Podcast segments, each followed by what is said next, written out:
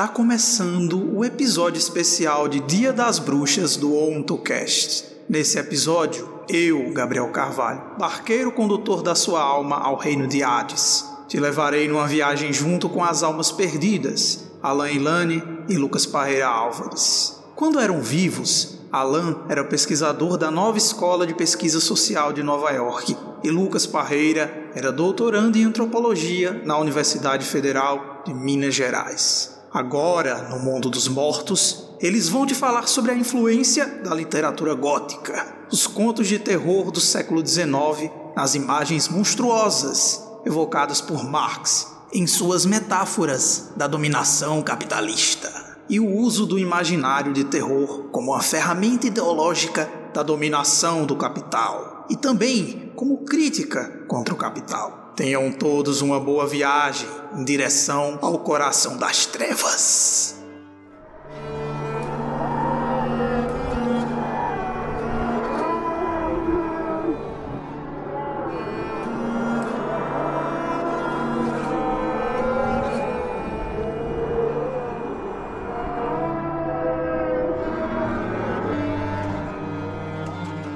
Bem, começando mais um episódio especial do OntoCast. Hoje com um episódio temático ligado à questão do Halloween, do Dia das Bruxas, Dia dos Mortos, não sei, é, Dia de Finados, né?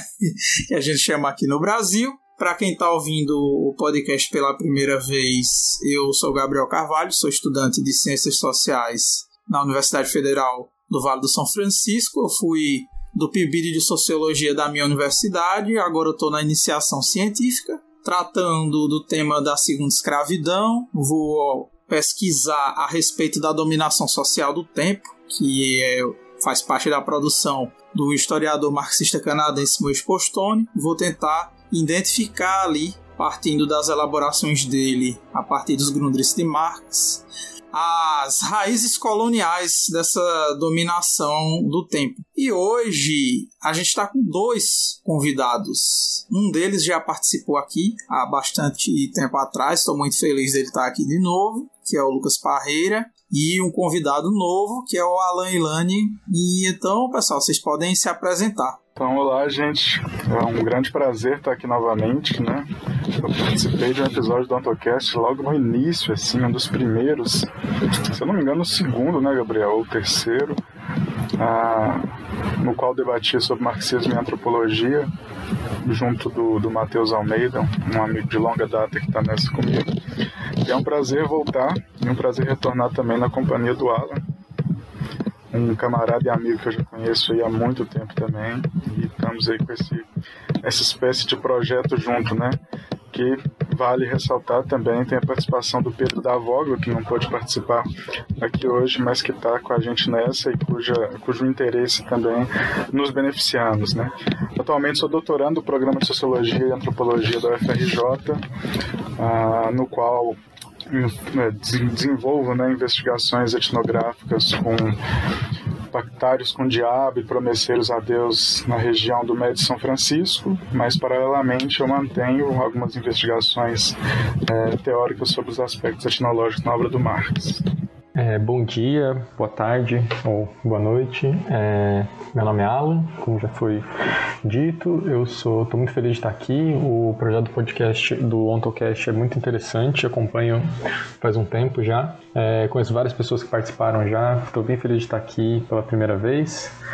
É, como foi dito, é, meu nome é Alan, eu sou doutorando em filosofia pela New School for Social Research em Nova York. Eu estou desenvolvendo uma tese de doutorado sobre fetichismo político e a filosofia política de Thomas Hobbes, com influência é, das teorias é, marxistas, da psicanálise, das teorias antropológicas contemporâneas e trabalhei com Marx especificamente na minha dissertação de mestrado na Universidade do Estado do Rio de Janeiro é, sobre é, o problema da violência capitalista, do problema da violência objetiva do capital e sua relação com a violência de Estado.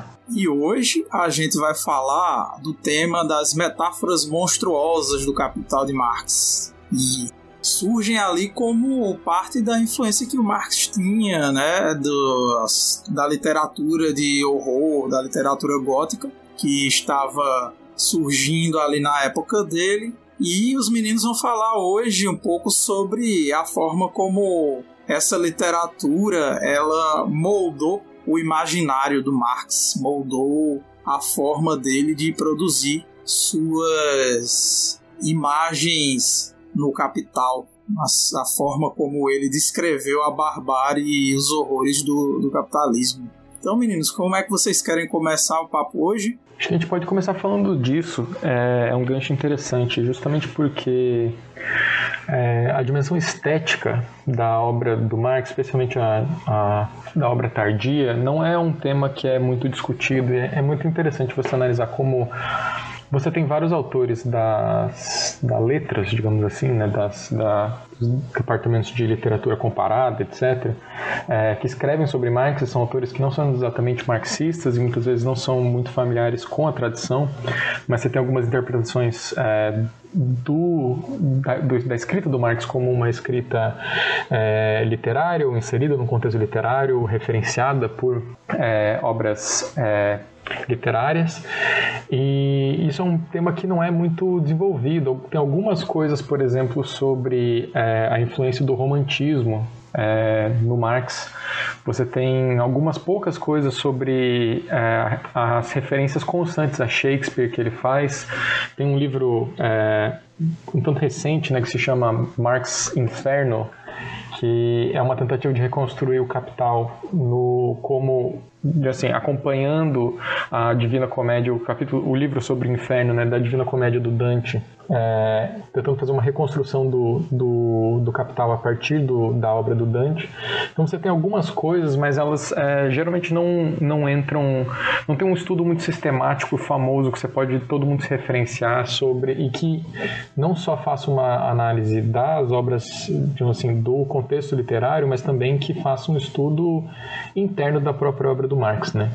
E esse aspecto em específico das, dos contos de terror, né, do romance gótico, é bastante interessante porque dá uma explicação é, contextual para as referências que o Marx faz e é uma expressão estética do seu tempo, né? O, o romance gótico ele geralmente é mapeado como começando em 1764 um livro do Horace Walpole chamado O Castelo de Otranto é, e ele tem talvez seu pico, né, com Frankenstein da Mary Shelley que é de 1818 e mas você tem obras que são posteriores a isso, inclusive posteriores ao próprio Capital e até a morte do Marx, como O Médico e o Monstro, né, ou o, livro sobre o Dr. Hyde.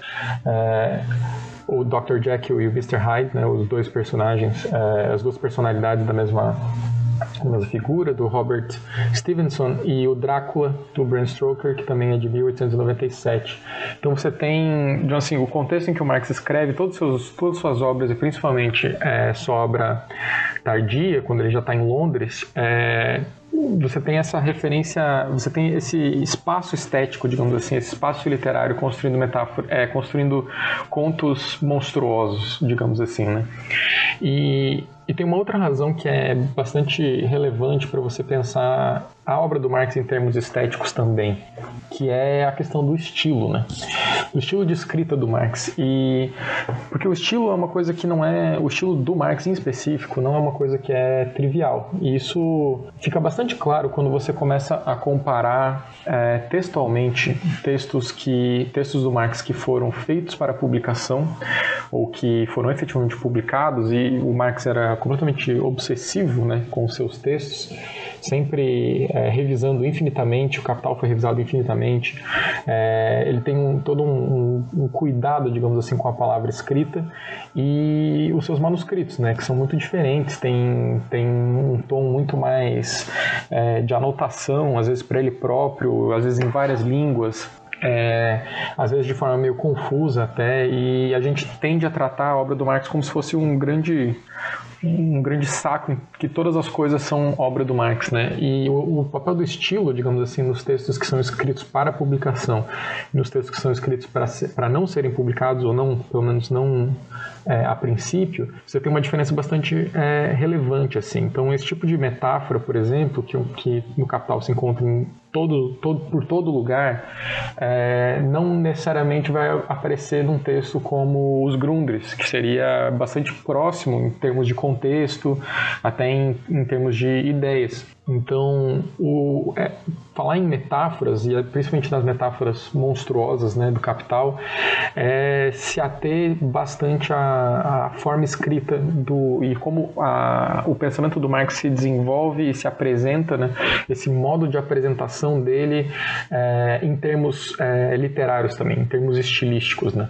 As metáforas elas não simplesmente é, elucidam o argumento do Marx, elas cumprem um papel teórico fundamental, porque elas dão um parâmetro de crítica para ele. Né? É, o estilo e a diferença textual do, do enfim, o estilo e, e as referências que ele faz, elas quase nunca são aleatórias, elas geralmente cumprem um papel é, teórico também, que está diretamente ligado ao método do Marx, né? que é um método que, que propõe sempre uma certa inversão crítica, né? Tem uma carta que ele manda pro pro La Salle em 58, que ele meio que resume assim o seu o seu projeto de crítica das categorias econômicas, em que ele diz que é se trata da apresentação do sistema e ao mesmo tempo pela apresentação, né, por meio da apresentação, a crítica. E é isso que ele faz é, no Capital, é isso que ele faz em outros textos também, que é apresentar o objeto da crítica e na sua própria apresentação subverter ela por dentro. Né? E para que ele faça isso, né, para que ele produza esse, esse, esse efeito, ele se, ele se utiliza justamente de metáforas ou de, é, de sátira. A ironia é, no Marx não é também é, simplesmente uma questão de estilo. A ironia é a própria forma da crítica. Ele pode dizer o não dito, ele pode mostrar o absurdo de uma situação, é, justamente dizendo exatamente, é, assim, palavra por palavra, o que um economista político da época escreveu, por exemplo. Então, você, ele descreve, sei lá, uma situação de trabalho é, explore, assim, um trabalho muito absurdo e, e, explorado de uma criança e depois cita algo sobre, sei lá, a liberdade do mercado. Esse tipo de, de de técnica retórica mesmo é crucial para o próprio argumento dele, né? para justamente expor a crítica é, e produzir esse efeito de, de, de distinção, digamos assim, ou de estranhamento do que está sendo dito. Né? E é meio que nesse contexto que você tem, por exemplo, uma das principais categorias é, do capital, né? que é o fetismo. O fetismo ele é um, um, uma inversão dos termos, ele, ele se caracteriza ele mesmo por uma inversão. Né? É você olhar e pegar esse termo que foi utilizado justamente pelos, pelos europeus, pelos colonizadores, no seu encontro com, com os povos africanos do, do ocidente, né, do continente, e que descreviam aquelas práticas como, como fetiches, né, como, como encantos, e posteriormente foi racionalizado como uma espécie de culto a objetos, que seria a forma primordial da religião e que seria tipicamente selvagem. E o Marx ele usa esse termo justamente para inverter e dizer que os verdadeiros fetistas são os europeus. Né? Os verdadeiros fetistas são aqueles que acreditam que os pedaços de papel que representam dinheiro realmente possuem, ou que as coisas né, realmente possuem valor de forma intrínseca. Né? Então, o fetismo mesmo, que é uma categoria própria do Marx, é, teria esse tom irônico, teria esse tom de inversão. Né? A ideia de acumulação primitiva, né, ou assim chamada acumulação primitiva, como ele coloca numa das, das versões, também tem essa dimensão irônica, essa dimensão crítica. E isso é bastante importante, principalmente quando se referem aos monstros, né? justamente porque o monstro ele é uma, uma categoria é, típica de estranhamento. Né? A própria etimologia da palavra remete ao verbo latim moneo, ou monere, né, no infinitivo, que é avisar ou relembrar, e que vai dar monstrum, do latim também, que designa, é, a princípio, simplesmente presságio divino. Né? O monstro é uma espécie de aviso, né? é uma espécie de, de algo que causa estranhamento e que diz algo sobre o mundo. E os monstros do, do capital são justamente, é, são justamente elementos que vão, que vão fazer isso. E ele faz isso justamente para tentar encontrar uma forma de fazer a crítica, porque fazer a crítica do, da economia política e fazer a crítica do capital não é algo que pode ser simplesmente resolvido pela estipulação de parâmetros externos da crítica. O Marx ele não está interessado em simplesmente redescrever o que é o bem e o mal, ele não está simplesmente interessado em, em, criar um novo sistema filosófico, ético, moral que vai te permitir é, comparar com o capitalismo e dizer ele está errado por causa desse meu sistema ele está querendo subverter internamente é, essas ideias morais do capitalismo, né? Está querendo é, dobrar, assim, tirar as entranhas do capitalismo e expor, né, a sua podridão. É esse o seu, o seu esforço teórico e é, é para isso que ele usa justamente é, a retórica. É, inclusive no, no, prefácio do Capital tem uma, tem uma passagem que é muito interessante, que enfim não é muito citada ou não é muito, muito referenciada em geral, né? Que ele cita o mito de Perseu. É, ele diz que na edição da Boitempo ele diz o Perseu necessitava de um elmo de névoa para perseguir os monstros. Nós puxamos o elmo de névoa sobre nossos olhos e ouvidos para poder negar a existência dos monstros. Né? E o mito do Perseu, esse, esse elmo de névoa, é justamente o, um, um capacete da invisibilidade, né? Assim, um elmo da invisibilidade. Então, se o Perseu ele se utilizava da invisibilidade de si para enfrentar os monstros, né? O, no capitalismo a gente, assim, invisibiliza tudo, né? A gente torna tudo névoa, tudo se torna é, é, difícil de enxergar, né? Tudo se torna meio oblíquo e justamente para negar a existência dos monstros que seria do, do próprio capitalismo, né? Você vê como o problema da visibilidade, o problema do oculto, é, o problema do, da escuridão, digamos assim, ou do, do, da, das trevas, né, ou da noite, dos, das figuras noturnas, é, permeiam diversas das referências do Marx. Então, as escolhas é, dos monstros não são exatamente aleatórias, são bastante fundamentais, inclusive designam um certo que a gente podia chamar de um anti-humanismo do próprio capital, né? Não necessariamente um, não é uma discussão sobre um anti-humanismo do Marx, mas como o próprio capital é um monstro, né? E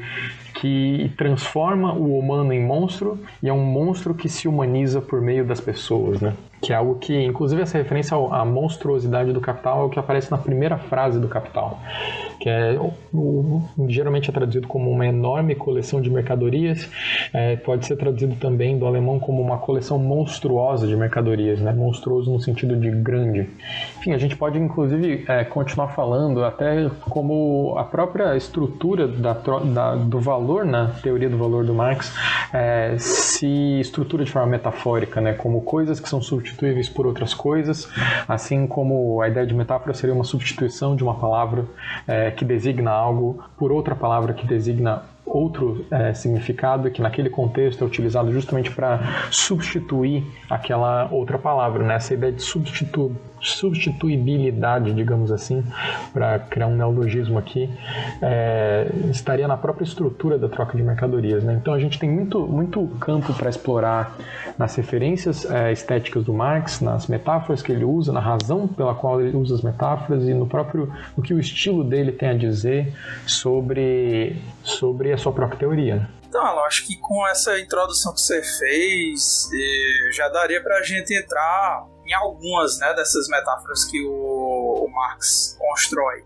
no Capital, né? Por onde você quer começar a falar sobre questão dos fantasmas, feitiços? É, Bom, acho que a gente podia começar pelo, pelo fantasma, né? Justamente porque ele aparece já né, no, no subcapítulo, na seção sobre feitiços da mercadoria, que é onde, onde você tem uma espécie de mudança né, na, no próprio estilo, né? na forma de descrever as coisas do Capital. Né? Você está lá, se você já teve a experiência de ler o, o capítulo 1, né? você, o, o ouvinte aí da, do podcast, se você já ouviu, se você já chegou a ler o capítulo 1, você percebe que ele começa de uma forma, enfim, um tanto introdutória, tentando mapear o que é uma mercadoria, porque isso seria relevante e depois quando ele vai para a forma de valor e para todos os seus desdobramentos, começa a entrar num, num vocabulário bastante técnico.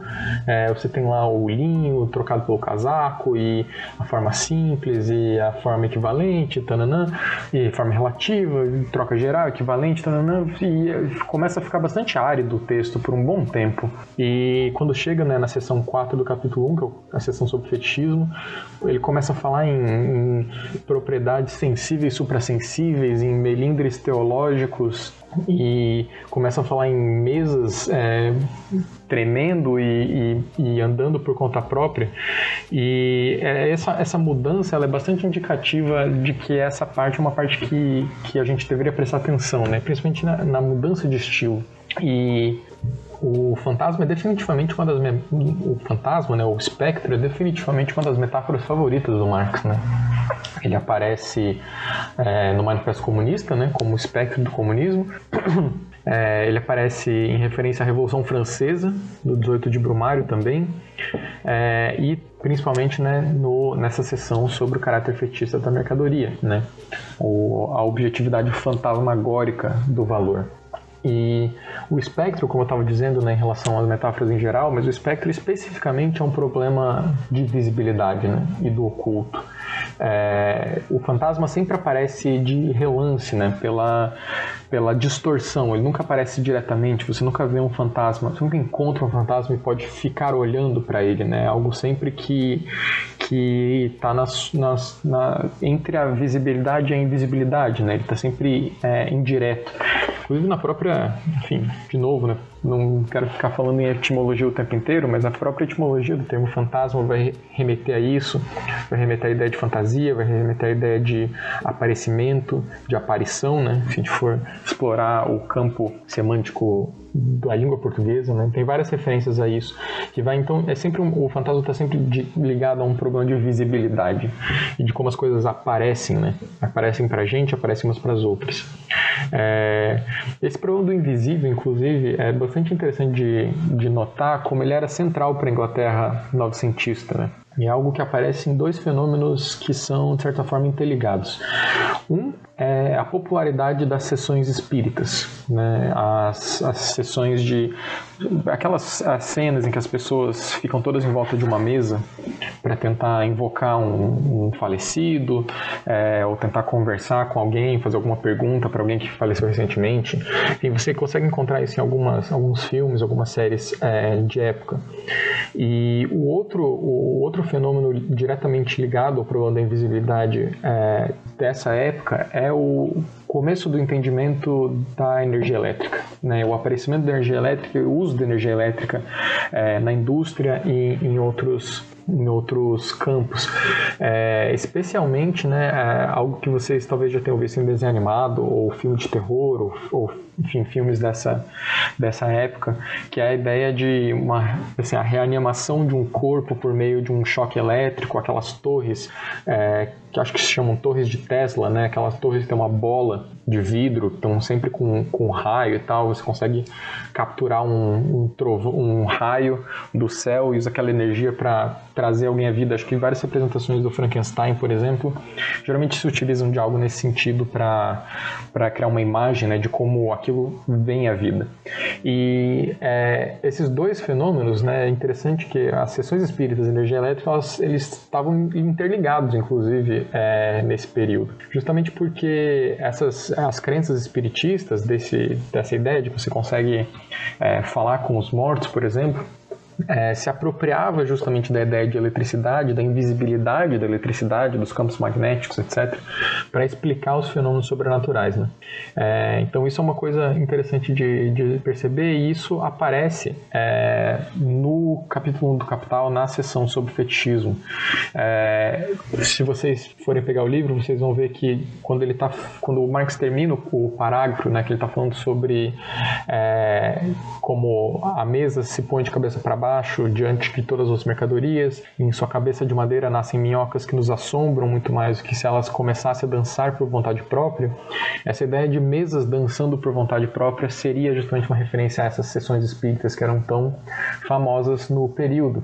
E nesse momento Marx faz uma nota de rodapé que é bastante divertida, porque ele diz: vale lembrar que a China é, e as mesas, é, vale lembrar que na China as mesas começaram a dançar quando todo, quando todo o resto do mundo ainda parecia imóvel para encorajar umas às outras, que é uma referência à rebelião Taiping, né? que é um, um, um dos casos históricos, das, das, situações políticas que o Marx escreve quando ele faz, é, quando ele está escrevendo suas colunas para o New York Tribune, um, um, dos casos que ele comenta é justamente é, as assim, os casos ou as instâncias da rebelião Taiping, né, que foi algo que não aconteceu uma vez, foi algo que durou um certo tempo no contexto de, de colonização e guerra entre a, a, o Império Britânico e a China.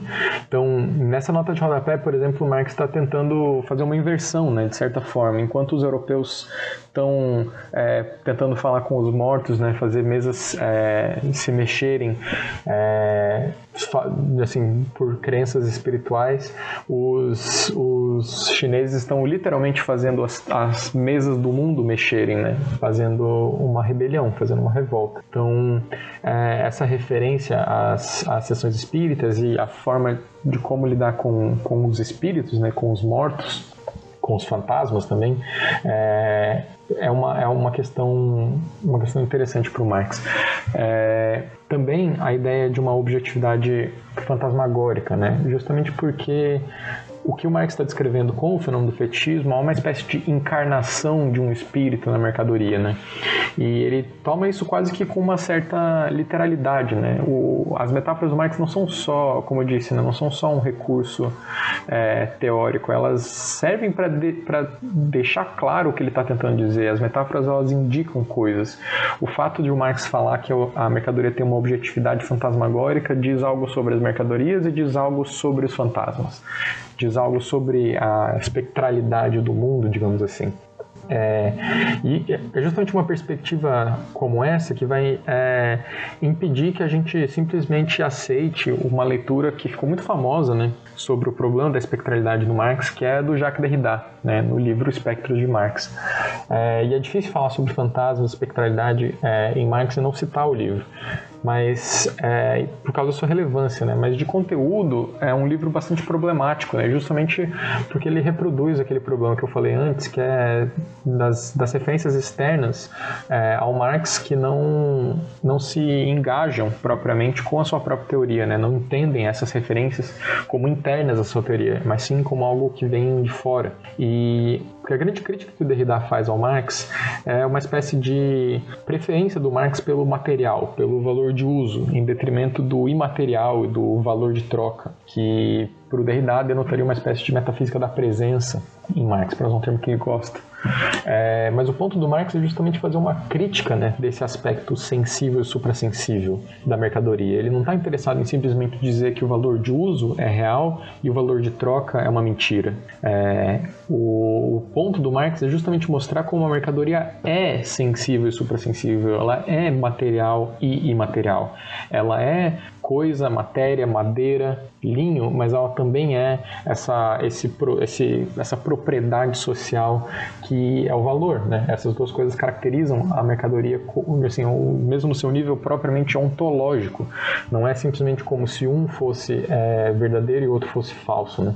O materialismo do Marx não é exatamente o materialismo é, que a gente poderia chamar de vulgar ou, ou mecanicista, ou sim, simplesmente que se atém às coisas que, que são sensíveis, que você pode pegar, que você pode tocar. É, o imaterial também é central para sua análise do, do valor e da forma mercadoria, né?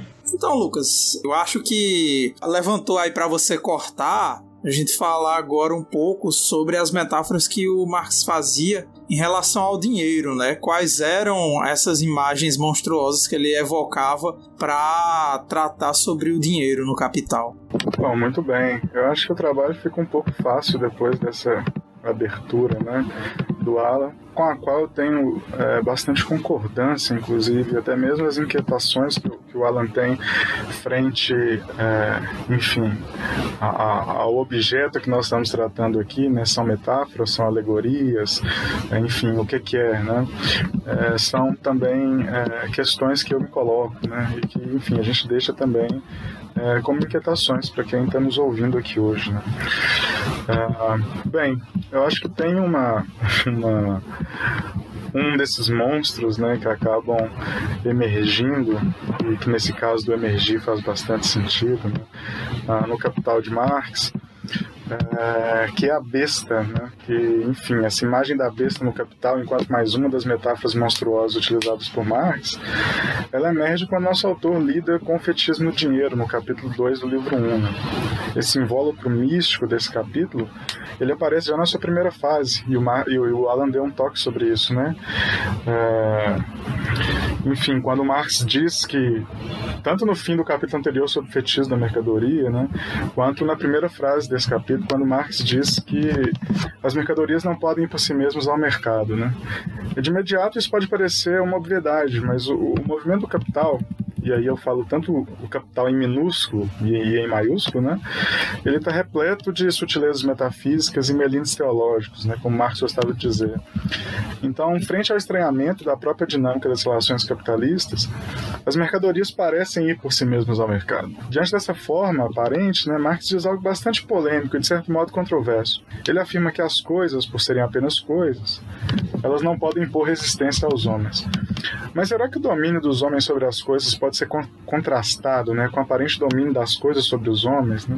Já temos bons indícios de como os homens fazem as coisas, mas acho que talvez o objetivo nesse instante, e que essa, essa alusão, essa metáfora, a imagem da besta no capital, ela acaba me convidando assim a falar um pouco sobre, é identificar e pensar quais são os pretextos que justificam a afirmação de que as coisas fazem os homens. Né? Isso porque no Capital Marx fala de uma ação social das mercadorias. Né? O agir de um ser inanimado pode causar um certo estranhamento é, à primeira vista, mas é exatamente o estranhamento da produção de mercadorias que é capaz de provocar essa dimensão de agência num ser inanimado. A ação social das mercadorias ela é condicionada ao modo a, como elas se colocam socialmente né? e a como seus possuidores a concebem também. Por isso Marx invoca aquela famosa frase de Fausto, né? inclusive um livro que influenciou em demasia, a gente pode falar um pouco mais sobre isso depois, mas ele invoca aquela frase em que o alquimista, alquimista charlatão, né? Ele sugere que no princípio era ação. Né? Os possuidores de mercadorias pensam como Fausto, pois o instinto das mercadorias colam-se ao seu pensamento de modo imediato. Mas como? Né? Pela compreensão de que as mercadorias se relacionam com outras mercadorias. Eu acho que esse é o grande ponto. Né? Só que a minúcia da questão ela é colocada no momento em que pensamos que tipo de relação é essa, pois não estamos referindo uma atribuição de sentimentos próprios de humanos a seres inanimados, né? o que normalmente denominamos de prosopopeia ou algo assim. Né? É, o nexo não se encontra unicamente na relação imediata de uma mercadoria com outra, né? mas no modo como as mercadorias são pensadas no âmbito das relações capitalistas, a saber, como valores que se relacionam de modo antagônico com outras mercadorias sob a forma de equivalente universal. Por isso, elas se tornam, né, se convertem em dinheiro. Quando Marx expõe um movimento em que a mercadoria, sob certas relações sociais, que fique claro, né, é transformada em dinheiro, ele evoca uma passagem clássica do livro bíblico das Revelações. A passagem diz o seguinte: abre aspas, né, para o Apocalipse que Marx cita. E foi-lhe concedido também que desse espírito à imagem da besta, para que ninguém pudesse comprar ou vender, senão aquele que fosse marcado com o nome da besta ou o número de seu nome. Fecha aspas. Há um quê de ironia no fato de que a inspiração estilística, estética, né, que eu acho que é até mais adequado, de Marx para a exposição do processo de conversão da mercadoria em dinheiro tenha sido calcado no livro de Apocalipse. Historicamente, Apocalipse é uma revelação divina de coisas ocultas aos homens. Né? Não é uma ilação exagerada, inclusive, dizer que o Apocalipse é um desdobramento da profecia. No entanto, com algumas distinções. Ao passo que os profetas ouviam suas revelações e a transmitiam oralmente, os autores de Apocalipse rece recebiam recebia né, e recebe né, suas revelações sob a forma de visões e as consignava posteriormente num texto escrito. Se assemelham por tratarem-se de formas distintas de intervenções metafísicas sobre o plano, de, sobre o plano do real, mas possuem também essas divergências né, ou essas distinções. O curioso é que as visões apocalípticas nunca aparecem de modo claro e preciso. Nelas, as dinâmicas expressas possuem um valor simbólico, onde objetos, elementos naturais, números, letras, pessoas, cores, né?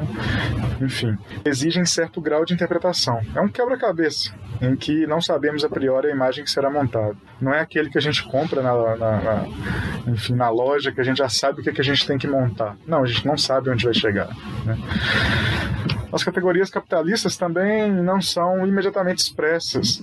E, embora certas contradições sociais possam ser facilmente captadas sem interposições, como por uma lente fotográfica, né, os processos que as subjazem estão também envoltos por meios uh, ocultos mediados. A imagem da besta enunciada por Marx, ela tem suas características expressas no livro de Apocalipse, né, como eu ressaltei. Como um ato por vir, o Apocalipse se opõe a um ato pretérito fundante. Ainda que não seja, ainda que não haja, né, um nexo exato no ordenamento dos livros que compõem a Bíblia, o mito do pecado original, em Gênesis, encontra ressonância no mito do castigo final, no Apocalipse. Ninguém menos que Marx utilizou do pecado original como um recurso estético né, para demonstrar que a acumulação originária de capital era instituída por economistas precedentes, como Adam Smith, sob a forma de um exercício imaginativo do passado, cuja narrativa poderia ressoar até mesmo uma, uma enfim, uma, uma expressão mitológica. Né? E o que Marx faz nesse capítulo 24 do Capital é exatamente é, desmembrar assim um certo, uma certa origem mitológica para esse processo e demonstrar como existe um nexo histórico por trás disso. Né? Mas essa acumulação originária, ela nada mais é né, do que a expropriação fundante, constante, né? não é apenas um exercício passado, né? ah, do capitalismo através do processo de separação dos trabalhadores de seus laboratórios naturais e a sua consequente conversão em assalariados. Assim sendo, e lembrando que todo apocalipse não se apresenta de modo resolutivo à primeira visão, né? o que o mito do castigo final ele nos convida a pensar? São diversas as bestas presentes nesse texto. Em uma passagem do livro das Revelações, a besta é caracterizada por ter dez chifres e sete cabeças, sobre o chifre havia dez diademas e sobre as cabeças um nome blasfemo. Em outra passagem, é dito que tinha dois chifres, como um cordeiro, mas falava como um dragão. Exegetas e historiadores descobriram posteriormente que o livro de Apocalipse é, pode ser entendido também como uma alegoria ah, para o entendimento das consequências deletérias do Império Romano. E até mesmo Engels tem um texto publicado onde se detém a trazer os elementos concretos né, dessa associação ah, ah, apocalíptica. Né? Mas, independente disso, a besta apocalíptica cumpriu um papel de personificar o diabo cristão. Sim, né? A besta não, nada mais é que uma das, das, expressões demoníacas também, né? Que anteriormente no livro sagrado foi personificado em um homem ou mesmo na serpente, né? Na, em Gênesis. Na Bíblia, o diabo é uma figura absolutamente sincrética. E no livro de Apocalipse não é diferente. Né? Aquela icônica imagem do diabo, de coloração vermelha, portando um tridente, e cuja manifestação corporal deixa à mostra um rabo, um chifre, é uma construção paulatina no desenvolvimento da identidade cristã. Tem início a partir do século XI, eh, através de um processo de sistematização dogmática da figura do diabo que tenta reunir em uma síntese tanto a teologia quanto as representações do imaginário social da época. Mas como a besta apocalíptica se associa à circulação das mercadorias no capitalismo, né? E, enfim, a essas, a, a essas sutilezas metafísicas, a essa expressão é, sensível suprassensível. Bom, se é que podemos falar de uma agência das mercadorias, e eu acredito que sim, nós podemos, né? é importante não termos em mente aquela imagem é, que o Alan até citou anteriormente, né, alegórica da mesa que, dan que dança por vontade própria, né, que Marx aciona na explicação do fetichismo da mercadoria.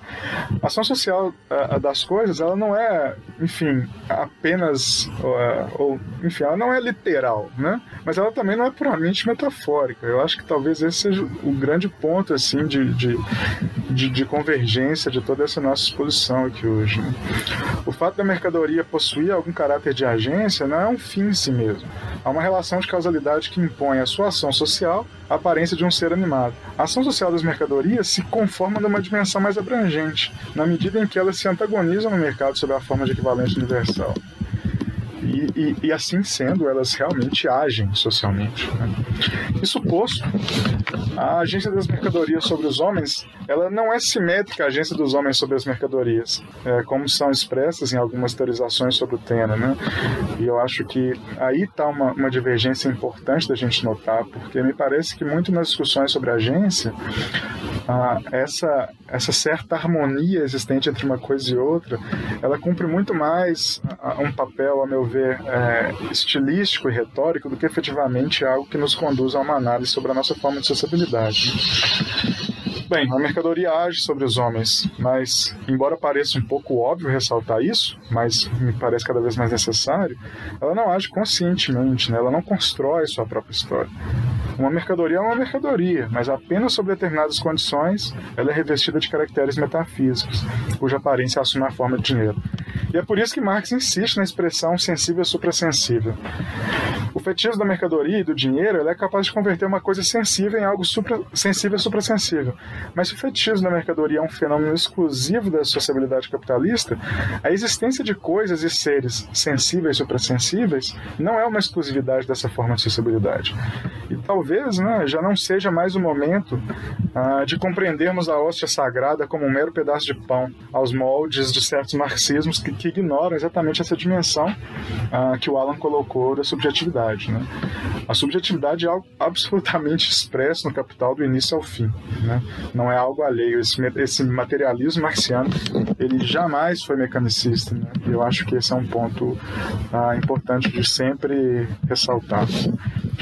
Ainda sobre a hóstia, né, no rito religioso, a hóstia não assume a forma de uma mercadoria, mas ela não deixa de ser algo sensível suprassensível. É por isso também que eu trago esse exemplo. Né?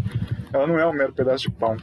Mas é, é, é também talvez seja ingênuo é, criticarmos e acharmos que, que os cristãos estão realmente consumindo o corpo e o sangue de Cristo. Né? Bom, a besta, mais, mais uma das metáforas monstruosas uh, de Marx, ela aparece como uma alegoria para o entendimento desse fetichismo do dinheiro provocado pela ação social das mercadorias. No texto apocalíptico havia uma oposição a César, por isso ninguém podia comprar e vender sem que antes lhe fosse marcado o nome da besta, ou nesse caso, a própria imagem cunhada na moeda. Né? Lembremos daquela, daquela fatídica frase bíblica, né? dê a César o que é de César. Mas não é no Império Romano, mas sim é, no Alto Suriname, que a associação entre o demônio e o dinheiro talvez seja melhor expressa. E como um mal de antropólogo, eu não poderia deixar aqui de, de terminar com um exemplo etnográfico que eu acho que faz bastante sentido assim para esse caso. A maioria da população local dessa região, do Alto Suriname, entende o dinheiro como uma substância estrangeira, né? E ao observar as intempéries que a circulação de mercadorias provocou na região após o processo colonial, não demoraram muito a associar o dinheiro como aquilo que representava o mal maior, o medo e o temor. Refiro aqui ao Bacru, um espírito demoníaco local que pertence à cultura popular da região. Desde então, Bacru é dinheiro e dinheiro é Bacru. Em razão disso, como atesta um artigo assinado por três etnógrafos da região, Bacru e dinheiro compartilham qualidades ocultas que comparavelmente confundem explicações fáceis de como funciona. Desse modo, as lacunas do conhecimento das pessoas ah, sobre o que o dinheiro e o Bacru realmente são provocam especulações que, ao mesmo tempo, atestam seu poder isolam seu questionamento sistemático. Isso cria uma, uma antinomia que convida as pessoas a preencher lacunas em seu conhecimento com fragmentos e fragmentos de informações ah, das quais têm certeza, estendendo é, mais o poder misterioso da mediação demoníaca e monetária. Eu acho que talvez esse exemplo seja uma boa forma da gente ah, compreender um pouco essa, é, esses processos sensíveis e suprassensíveis que de alguma forma aproximam né, ah, o dinheiro do demônio e talvez não apenas sobre um aspecto ah, unicamente metafórico. Sim. Acho que uma outra metáfora, e essa assim, eu acho que é uma das mais evidentes, né? É, tá ligado com uma questão muito importante da, da obra de crítica da economia política do Marx, que ele vai tratar sobre trabalho morto e trabalho vivo. Mais do que óbvio que a gente trataria ali então de uma metáfora com os mortos vivos, com os zumbis, né? Como é que é que o Marx ele vai produzir essas imagens, essas metáforas aí relacionadas aos, aos mortos-vivos? É, perfeito, Gabriel. É, essa é também uma outra uma metáfora monstruosa, né, que aparece no Capital de Mar e que na cultura popular ficou conhecido né, através dessa categoria abstrata que representa o personagem zumbi. Isso é interessante porque é muito comum, assim, a, a, a, enfim, acionar ou identificar ou elevar um estatuto mais abstrato, né, alguns termos que acabam é, é, retratando uh, seres, personagens e processos, enfim, né, fenômenos é, que são distintos. Então a gente caça uma associação ali, por exemplo, entre, entre os zumbis caribenhos e os zumbis da África subsaariana, das relações de morto e vivo, e chama tudo isso de zumbi. Né? Eu acho que é importante a gente até. É, li recentemente um livro da Silvia Federici, né, Mulheres e Caçar as Bruxas, e ela, para endossar o argumento dela, ela se refere a um fenômeno de caça às bruxas uh, na Tanzânia. E, e, talvez eu acho que, enfim, é, é, esse fenômeno tenha sido bastante distinto do fenômeno europeu de caçar as bruxas do medievo. Então é importante a gente fazer essa associação, né? Muito se fala, por exemplo, de uma associação entre o trickster, né, um personagem do folclore europeu com Saci Pererê aqui no Brasil e tal, e enfim, e realmente possuem semelhanças, né? E, mas são tratadas quase sempre de uma forma uníssona e talvez não seja esse o caso. Mas historicamente a imagem dos mortos-vivos emergiu principalmente em dois contextos também, né? O Caribe e a África subsaariana é, que são contextos marcados tanto por uma, uma, presença marcante de comunidades originárias quanto por uma expansão é, violenta e brutal né, do capitalismo. A, a contradição existente entre as crenças locais e as imposições sociais provocadas pela chegada de uma nova ordem social, né, por assim dizer, fez irromper nesses contextos meios inusitados de compreensão dos antagonismos emergentes, principalmente aqueles associados às novas relações de trabalho. Olha que inusitado, né? Deleuze e Guattari disseram que o único mito moderno é o dos zumbis, esquisos mortificados, bons para o trabalho, reconduzidos à razão.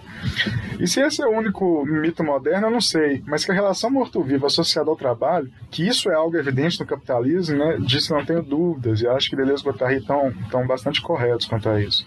E não de maneira espontânea, Marx se recorreu a esse antagonismo quando se referiu aos meios de produção e ao processo de trabalho. As antinomias entre o trabalho vivo e o trabalho morto, né? Elas são bastante pertinentes ao movimento das categorias do capital. É, esteja ele em minúsculo ou maiúsculo, né? É, ressalto isso novamente. Né? Ah, bom, o, o, apoderamento do trabalho vivo sobre a máquina, por exemplo, cujo ferro pode ferrujar ou cuja madeira pode apodrecer, né, é capaz de despertá-la do mundo dos mortos, citando a passagem de Marx, né, de despertá-la do, do, mundo dos mortos, convertê-las de valores de uso apenas possíveis em valores de uso reais e efetivos. Fecha aspas. Com a incidência do trabalho vivo, a máquina pode adquirir funções animadas em razão do papel que exerce no processo de trabalho. E se, enfim, como as coisas uh, elas são consumidas, isso dá através de como os, os elementos constitutivos de novos valores de uso acabam se prontificando. O trabalho vivo é capaz de gerar essa força animadora a objetivações mortas. Afinal, né? Como também traz o Marx, ao incorporar força viva de trabalho à subjetividade morta, o capitalismo capitalista transforma o valor, o trabalho passado, objetivado, morto, né, em capital, em valor que se autovaloriza, um monstro vivo que se põe a trabalhar. Bom, é, eu até acho que as minúcias disso serão melhor exploradas né, quando o Alan comentar é, futuramente sobre a metáfora do, do, vampiro. Né? Mas de antemão eu posso antecipar, e, e, e desculpa, Alan, se eu, se eu, vou acabar atravessando alguma passagem que você vai trazer, mas eu tenho que antecipar nesse momento que a relação capital ela é um trabalho morto que não apenas depende, mas também existe né, em razão da sobrevida motivada pelo trabalho vivo. É dessa forma, é, como os zumbis, né, o trabalho vivo sobre o capitalismo ele torna-se torna subserviente, dirigido por uma vontade de inteligência estranhas. Né? Em conjunto, a massa de maquinaria a qual os trabalhadores estão subordinados na produção, ela assume a forma de um monstro animado, né? uma monstruosidade dotada de alma e inteligências próprias fábricas, máquinas, linhas de montagem, tudo isso acaba por adquirindo a sua vida própria, né? dando as cartas nos movimentos de trabalho, controlando os trabalhadores como se fossem apenas parte de uma estrutura maior. À medida que o capital assume a forma de um monstro mecânico cujo corpo preenche fábricas inteiras, né, como bem diz Marx, os trabalhadores se tornam órgãos conscientes desse monstro animado. Né? Então, partindo daquela, daquela imagem é, utilizada por Marx da, da anatomia da sociedade burguesa, os trabalhadores se tornam um mero apêndice desse monstro, né? Partes do corpo desmembradas ativadas pelo movimento do corpus do capital. Mas as relações uh, do zumbi com o capital também se expressam no imaginário e na cultura popular. Um verdadeiro recanto para o conhecimento poético, contos, fábulas e tradições orais sobre os zumbis, e também bruxos, vampiros, fantasmas, etc., uh, é a África subsaariana. O Caribe também, mas eu quero focar aqui principalmente na África subsaariana. Quero trazer novamente né, uh, um exemplo etnográfico. Mas não se enganem, eu não estou me referindo aqui a uma África idílica, pré-colonial, com, com as crenças e os ritos originários de seus povos. Não. Eu estou me referindo à África hoje, né? África subsaariana hoje, em contextos urbanos ou semi-urbanos, onde essas imagens monstruosas ainda adquirem alguma vitalidade. Como a, a, bem afirmou David McNally, né? Essas fábulas dramatizam algumas das características mais fundamentais da modernidade capitalista. A sua tendência a mortificar o trabalho vivo e a zumbificar né, os trabalhadores a fim de se apropriarem de suas energias vitais no interesse do capital. Bom, se é verdade que o único mito moderno é o mito dos zumbis, né? então é na África subsaariana que essa verdade foi mais poderosamente apresentada e mais bem expressa. Né? Isso faz algum sentido, afinal foram exatamente os africanos ocidentais que foram capturados como mercadorias para abastecer a economia de plantação capitalista, uh, que experimentaram de forma mais completa as tendências mortificantes do capitalismo. Mas bem, novamente fazendo esse mal de antropólogo e trazendo mais um exemplo etnográfico, né? a imagem do zumbi em contextos rurais da África do Sul, ela emerge como uma expressão alegórica de dramas sociais frente a... Eu falei contextos rurais, mas rurais, semi-rurais e urbanos também, né? Mas ela emerge como uma expressão alegórica de dramas sociais frente à perda do trabalho, do trabalho assalariado. Não se trata aqui daquele primeiro momento, né, permeado pela acumulação originária de capital, onde ocorre essa expropriação, né? E sim é de um segundo momento já, que já é notadamente marcado pela perda da própria condição de assalariado. Havia certa expectativa para a sociabilidade pós-apartheid é, em que o Estado lidaria com o crescente problema da desigualdade social na África do Sul. No entanto, o, o país enfrentou um paradoxo do crescimento sem emprego, ocasionando uma crise econômica de identidade forte né, à frente ao desencadear das, das transformações sociais. Nesse contexto, mais precisamente no decorrer da década de 90, né, do século passado, os zumbis eram considerados trabalhadores fantasmas, que pareciam ter sugado a vida dos trabalhadores reais, minando o mercado mercado de trabalho e o mundo que ele sustentava. É, é, enfim, a disjunção das relações sociais no interior de um contexto ah, liminar na África do Sul pós-colonial provocou associação a meios escusos para alcançar um fim. A proeminência de zumbis na vida pública na África do Sul, do Sul pós-colonial ocorre no exato momento em que a economia deste país se intensificava além de seus grandes polos urbanos e se fazia presente em comunidades proletárias. Mas ao invés dessas transformações econômicas garantirem alguma estabilidade social nas relações de seus povos, o desenvolvimento da economia sul-africana associada às dinâmicas mercantis do liberalismo provocou um efeito reverso. Né? Com a reestruturação da indústria da mineração, o trabalho tornou cada vez mais informal e milhões de empregos foram perdidos. Né? Eu acho que isso acabou é, fazendo emergir né, essas figuras a, a, monstruosas no interior da própria sociabilidade. Mas, bom, por fim, eu terminaria dizendo que há em tudo isso ah, uma, uma, uma, certa ironia inusitada, né? Porque na cultura popular o zumbi é um morto-vivo, né? Mas os zumbis do capitalismo, se assim podemos dizer, eles são, me parece, ao contrário, é um vivo morto, né? Não se trata de uma vitalidade pós-morte, mas de uma mortandade ainda em vida, né? Eu acho que talvez essa seja uma ironia é, é, interessante, assim, que, que de alguma forma Marx nos convida a, a pensar quando ele, ele traz esse, essas antinomias presentes entre o trabalho trabalho vivo e o trabalho morto. Perfeito. Agora eu acho que abrir uma deixa pro Alan falar sobre outro outro personagem folclórico muito aludido, né, que é o do vampiro, mas queria comentar uma coisa antes, né, porque tanto assim, ela é, um, é uma metáfora bastante oportuna, né, a questão daquele ser que ele suga o sangue das suas vítimas e tudo mais. Essa assim, é a, a metáfora perfeita para tratar a burguesia, para tratar os capitalistas, né? Só queria fazer um comentário antes sobre como acontece isso por parte, enfim, ao longo de toda toda a história do da sociedade moderna, mas trazendo raízes ali medievais, né? Sobre a relação que se tinha entre essas lendas dos vampiros, seres que sugavam sangue também com alguns problemas com a questão do antissemitismo, né, que era muito ligado a, a essas lendas. Não que, enfim, todas as obras e todas as alusões que se façam tenham esse sentido, né? Mas só uma coisa que eu queria trazer assim para as pessoas, enfim, terem alguns insights sobre certas alusões que se fazem, né, com esse ser, certas representações com estereótipos racistas que se fazem de alguns dessas figuras monstruosas, né, e eu penso que dessas é, não sei se é a apropriação é a palavra certa, mas enfim, de certas apropriações que se fazem dessas lendas para fazer alusões racistas, né? E dentro da história da Europa, uma dessas alusões que se fez muito era da comparação entre judeus com vampiros, judeus com bruxas também, né? Judias com bruxas também. Importante ver também, né, a forma como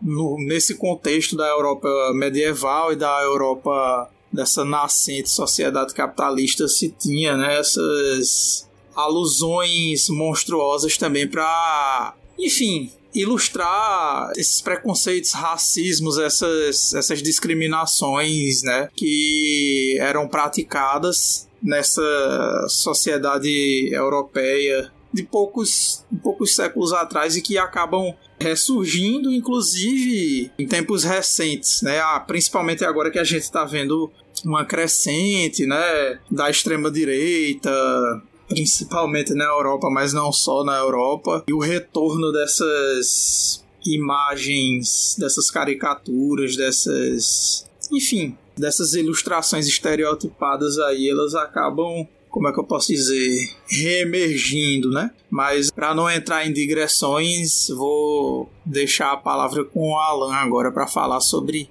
os vampiros dentro da escrita metafórica do Marx. É, não, isso foi ótimo, até porque são os dois pontos que eu queria tratar sobre o vampiro, né? Justamente a ideia de trabalho vivo, trabalho morto, morto vivo e o, a questão do antissemitismo, a relação entre raça e classe é, na figura do vampiro. É, porque o, vampiro, assim como o zumbi, eles ambos estão na categoria dos mortos-vivos, né? Se for fazer uma monstrologia, digamos assim, ambos se caracterizam caracterizariam por estar entre os vivos e os mortos, né?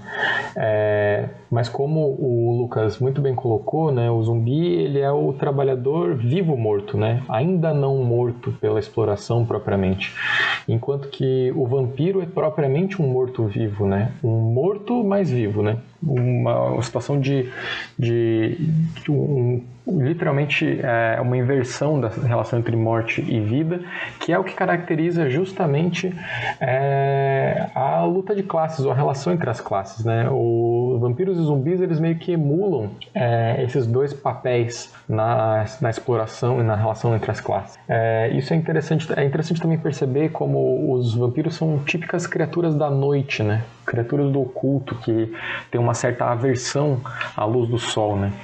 E o que é bastante apropriado para descrever aquilo que o Marx vai chamar de terreno oculto da produção, né?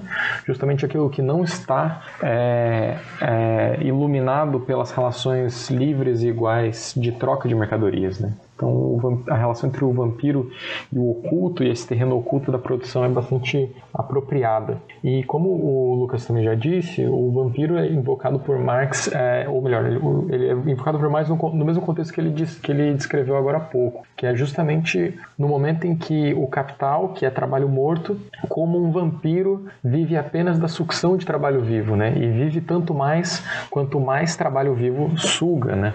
Essa ideia de, de um trabalho morto morto que é revivido é, pelo trabalho vivo, mas não de uma forma harmônica, né? ele é revivido por meio de uma é, de um de, do ato de sugar a vida desse trabalho vivo, né? É uma mortifi é um retorno à morte, digamos assim, do trabalho vivo. É, então, é um, tanto um processo de um processo de valorização como um processo de dar vida a coisas mortas, né, o trabalho morto, os, os produtos de trabalho, é, mas também o processo de exploração de retirar a vida do trabalho vivo, né, de tornar o trabalho vivo novamente trabalho morto, novamente produto é, de trabalho, que é um, a explicação do que o Marx está tentando descrever entre é, capital variável e capital constante, né?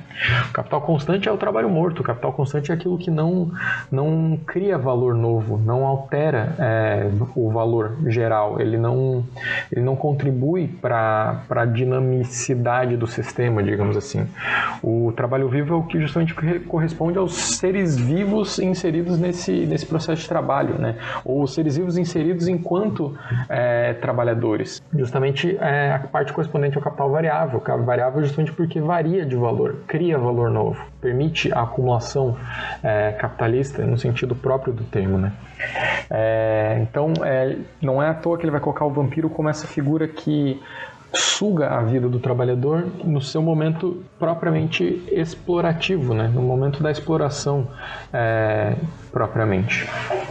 É, mas como o Gabriel disse também, isso é bastante interessante, é, tem uma mudança e tem, tem uma certa ambiguidade na figura do vampiro, né, na imagem construída do vampiro, tanto na literatura como no, no cinema posteriormente, né, que a, a, o vampiro ele oscila entre duas é, entre duas questões e que são justamente questões que estão interligadas é, ao problema da, da raça ou da racialidade e da classe né? O vampiro, por um lado, ele tem sempre uma, ele é sempre construído com uma aparência um tanto aristocrática e elitista, né? Então, o vampiro ele vive em grandes castelos, ele tem vestimentas pomposas, ele tem gosto refinado, é, ele é bastante erótico, né? O vampiro é sempre atraente, né? Ele tem sempre essa, essa dimensão de conquista é, e, de, e de desejo pelo vampiro envolvido. E você tem, né, assim, uma espécie de tentativa de adaptação né, dessa figura aristocrática para uma figura propriamente burguesa, uma figura é, tipicamente moderna. Você tem, digamos assim, a mesma, o mesmo erotismo em relação a, sei lá, é, grandes empresários, por exemplo. Figuras é, que, que têm muito sucesso econômico, né? Tem esse poder de cativação é, como um poder sobrenatural, assim como o dos vampiros. Só que, por outro lado, né, a figura figura do vampiro, historicamente, como o Gabriel disse, é, sempre foi uma figura racializada, né? E sempre esteve associada a uma espécie de imaginário da invasão do Ocidente, né? Não é à toa que, os, que é muito comum né, atribuir a origem de um certo vampiro é, é, fictício, como vindo da Transilvânia, da Romênia, sempre é de um leste europeu, é sempre de um, de um ele nunca vem assim do simplesmente do interior da França, né? Não é como se ele é sempre uma figura não ocidental e é, Inclusive, é, isso começa, né? Talvez assim, a primeira vez que isso aparece nesses termos de forma classicamente é, descrita é justamente no Drácula do Bram Stoker, né? Que é um o vampiro é justamente ele vem do leste europeu, ele tem essa esse aspecto quase feudal é, envolvido nele em relação a uma sociedade moderna emergente, né? Em compensação, é, a própria figura do, do vampiro como aristocrata estaria como é, externamente relacionada a uma sociedade propriamente burguesa, moderna, capitalista. É, só que essa, esse imaginário né, da invasão do, do vampiro é justamente vai permitir a identificação do vampiro com o judeu, né, como o Gabriel já descreveu. Que, inclusive, o vampiro é efetivamente, se tornou efetivamente, durante o período nazista, um tropo clássico da, da referência antissemita, né, da descrição é, dos judeus como sanguessugas, né, como simplesmente é, parasitas sociais. E, inclusive, é bastante interessante ver como essa imagem do parasitismo, né, que é que é associada ao vampiro, né, que simplesmente vive do sugando o o trabalho alheio, né, que vive simplesmente se apropriando daquilo que seu. É, como isso também se metamorfoseia em certas figuras antissemitas mesmo na esquerda, né, que às vezes tendem uma certa obsessão com o capital financeiro, por exemplo, com o parasitismo dos bancos, é, e tende a, a de, assim, dissociar o, o, o, parasitismo financeiro de, um, de, um, de uma exploração aceitável que seria do capitalismo industrial, né? Alan, eu até queria comentar sobre isso porque eu acho impressionante como pessoas de esquerda, pessoas inclusive se reivindicam como comunistas, elas têm uma facilidade de comprar esse discurso do ah, o capital financeiro, o capital financeiro. Isso principalmente numa tendência mais produtivista, mais desenvolvimentista dentro do movimento de esquerda, de ficar falando muito de capital financeiro e as pessoas não têm ideia de como isso está enraizado dentro de ideologias fascistas sabe? Você tinha tanto no fascismo italiano quanto no nazismo na Alemanha, se tinha muito essa coisa de que tipo, não, o capital bom é o capital produtivo, o capital financeiro é o capital mau, por um estereótipo que se relacionava o capital financeiro, os banqueiros, etc, aos judeus. Então você tinha que condenar o capital financeiro e defender o capital produtivo. E você vê hoje isso tendo ecos dentro do espectro político da esquerda, né? Principalmente, enfim, como eu já tinha falado, dentro dessa galera mais neodesenvolvimentista, mas não só, né?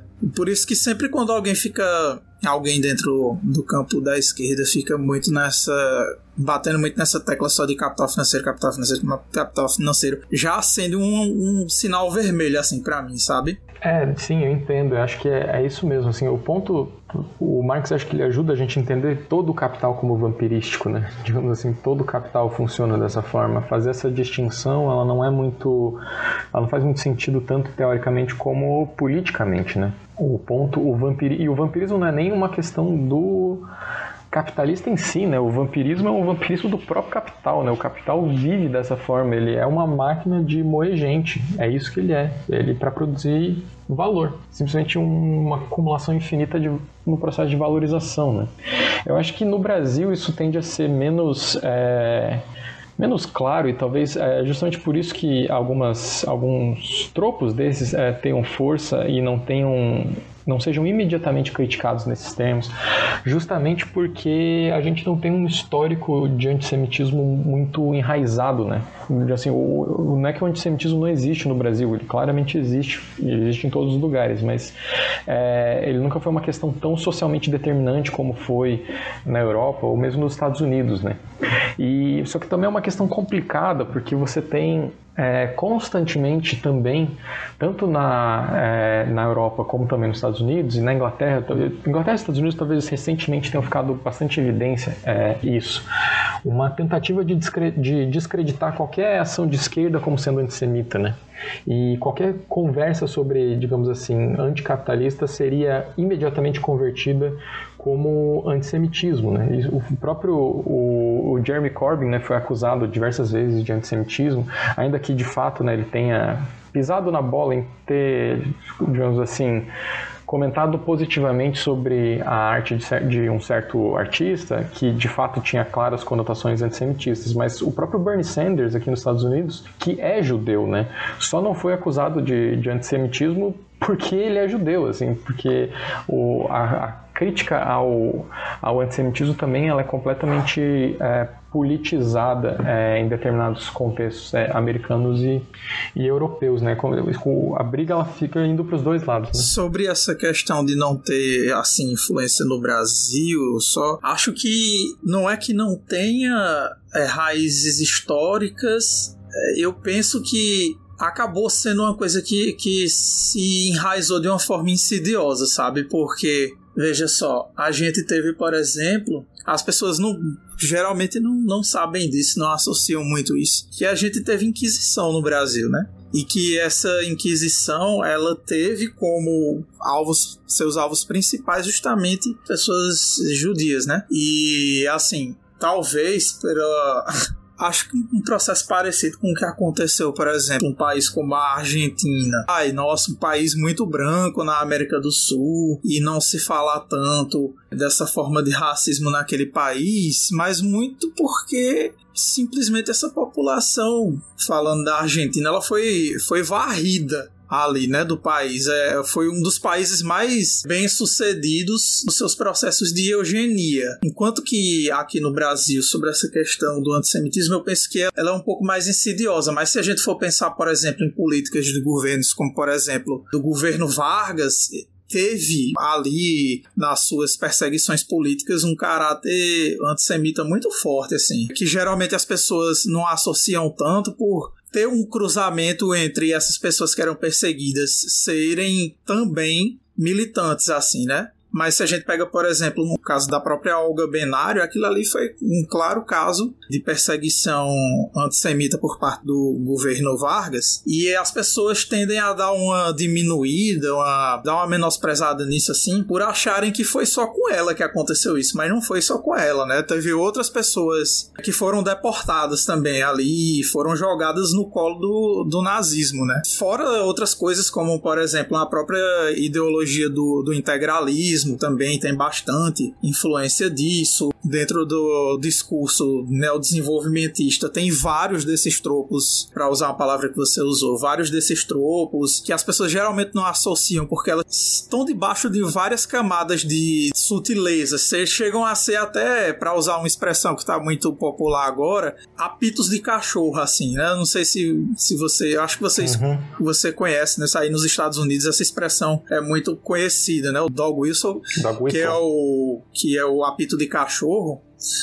E é isso, né? As pessoas às vezes tendem a achar que isso não é tão forte no Brasil porque ela se dá de uma forma mais insidiosa e eu penso que nesses últimos anos está se tornando mais escancarada assim esse processo. Mas desculpa, gente, eu, eu entrei numa digressão aqui. Bom, a única contribuição que eu quero fazer ao que foi comentado é que, embora talvez não seja ah, tão forte quanto na Europa, o que acontece no Brasil dessa associação existente entre a criação de uma monstruosidade ah, em relação ao, ao, próprio povo judeu, né? mas aqui a gente tem um, um exemplo é, é, muito específico também de uma associação é, monstruosa a raças, né, que historicamente acabou se demonstrando ah, tanto por relatos de viajantes e missionários que, enfim, acabam construindo essa, essa narrativa inicial da historiografia brasileira, mas tanto também por análises, né, ah, que é a associação monstruosa que foi feita historicamente com os povos indígenas, né. Então, um, um, um viajante como Jean de Lery, por exemplo, foi alguém que, depois de, de, de, de, visitar o Brasil, afirmou a todo canto que se não há no Brasil a, a existência de Deus, o que a gente tem aqui é exatamente a existência do diabo, né? provada empiricamente através dos povos indígenas. Né? E isso, essa associação diabólica com povos indígenas é uma visão comum descrita, por exemplo, por traficantes de escravos em sociedades não europeias. Era também através da influência diabólica que indonésios eram taxados por expedicionários ingleses. Nativos da América do Norte foram vistos como servos do diabo, em alguns casos. E mas especificamente entre os ameríndios aqui no Brasil, né, ah, não havia nem sequer uma cisão né, sobre, a, sobre a ótica europeia entre o indígena e o diabo. Afinal, os espanhóis viam a cara do diabo por toda parte, né? na comida, nos vícios dos índios e nas suas exóticas expressões linguísticas. Né? Como recomendação, tem uma obra que uma obra clássica da historiografia brasileira que trata isso muito bem, que é O Diabo e a Terra de, de Santa Cruz, né, da Laura de Melo Souza, que enfim é, é, icônica não apenas aqui, mas também tem sua repercussão ah, no estrangeiro. Eu ia só comentar sobre algo que você disse um pouco antes, que justamente a, a, o antissemitismo ele se construiu não só historicamente né, com, contra o capitalismo financeiro, digamos assim, contra os banqueiros de um lado, mas ele também foi historicamente é, anticomunista, né? E anticomunista, inclusive, anti outros comunistas, né? O próprio antissemitismo da própria União Soviética é, entra, principalmente no seu período stalinista, né? Entra, entra em questão. Então, o judeu ideal é, é ao mesmo tempo né, o, o, banqueiro e o comunista. Né? São duas figuras é, que são antiterritoriais por excelência, né? que não estão presas ao, ao território, aquela, a, aquela relação é, intrínseca com a natureza, digamos assim, que são alguns, é, algumas ideias, algumas partes do imaginário nazista que vai se desenvolver e fascista mais amplamente. E eu queria falar também uma última coisinha sobre é, as questões raciais e como o zumbi, né, como o Lucas também estava falando, o zumbi também é uma figura bastante racializada. Inclusive no na A Noite dos Mortos Vivos, né, o filme do George Romero de 78, e o zumbi na, em Hollywood dos anos 70 é, começou a ser uma figura clássica de crítica, né, de crítica social filmes de zumbi, principalmente do, do Romero, foram, foram desenvolvidos com essa perspectiva. E na Noite dos Mortos Vivos você tem essa questão racial sendo apresentada justamente porque um dos, um dos protagonistas é negro.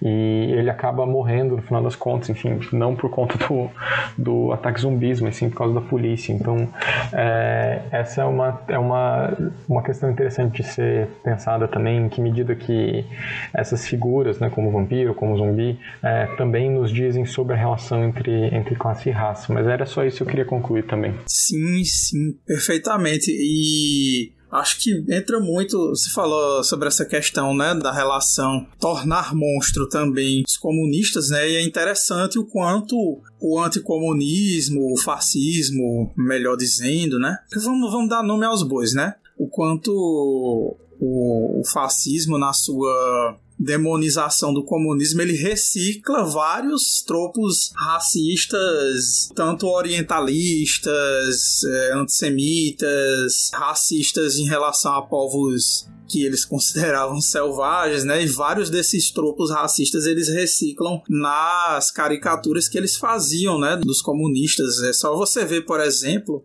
como dentro da propaganda anticomunista em relação à Revolução Russa, né? Tanto você tinha várias imagens relacionadas ao perigo amarelo que virou perigo vermelho, que era do tornar monstro que se fazia em relação aos povos da Ásia, tanto que se tinha muito uma coisa de relacionar a Revolução Russa, de dizer que comparando com outras, outras revoluções europeias, como as revoluções burguesas, né, dizer que não, que aquilo ali era uma revolução oriental, que aqueles povos eslavos não eram europeus, eram orientais vindo para invadir a Europa e tomar conta de tudo. Se tem muito essa coisa, né, de uhum. dentro de, dessa coisa de, do tornar monstro em relação aos povos que tem, que sofrem esse processo de, de alteridade monstruosa, né? Do medo que o, a, a, supremacia racial branca, que o colonialismo tinha, de que esses povos fizessem o que eles fizeram, a, a devassa que eles fizeram nos, nos continentes do,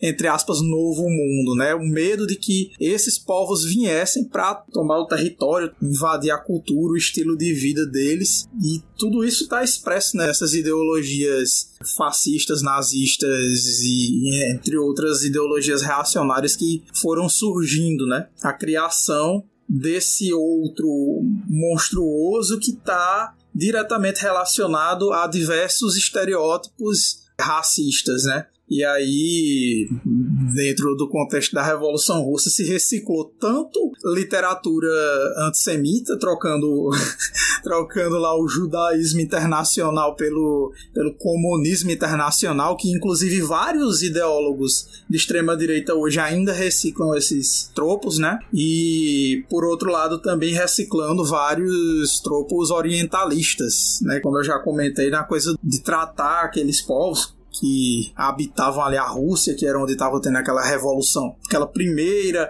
bem-sucedida tentativa de revolução socialista, né, com vários estereótipos racistas em relação aos povos orientais, né. Bom, então acho que para dar um segmento assim, quero talvez inverter um pouco assim, né? trazendo inclusive o que o Alan disse, né, de uma da abordagem de Marx, né? quero inverter um pouco o nosso tema, né? Porque por enquanto nos referimos aos monstros do capital, né? maiúsculo e itálico, né?